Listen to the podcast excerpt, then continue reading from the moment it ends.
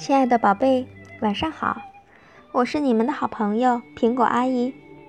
问大家一个问题：在幼儿园里，你会不会和你的好朋友去比较呢？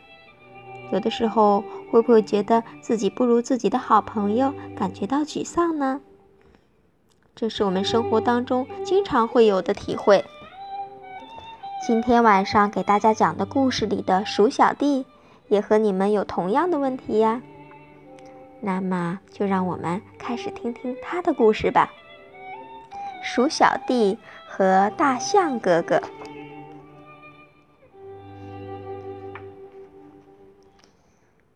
鼠小弟，帮我把它摘下来好不好？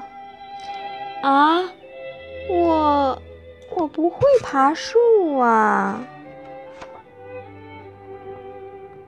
太高了，我害怕。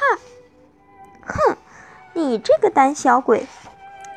哎，还是大象哥哥好啊，那么高的地方也够得着，那么远的地方也看得到，还是个大力士，一步能迈那么远，而且什么都不怕，连猫咪都不怕，刮大风的时候也没事儿。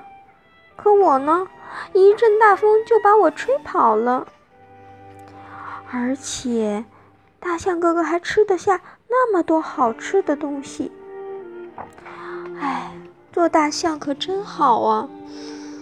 嗯，可是大象哥哥拉的屎那么大，真没办法。我把它扫走吧。哎呀，连花都踩到了。真拿他没办法，我把他扶起来吧。鼠小弟他虽然是胆小鬼，个子小，力气小，腿又短，但是对我好，所以我喜欢他。亲爱的宝贝，你看到了吗？虽然鼠小弟个子小，力气小，胆子小，本领小。他很羡慕大象，可是呢，他待人亲切和蔼，赢得了鼠小妹的喜爱。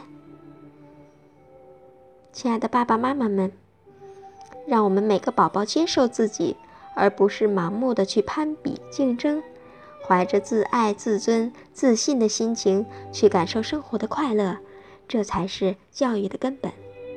好啦，亲爱的朋友们。闭上你们的眼睛，睡觉吧。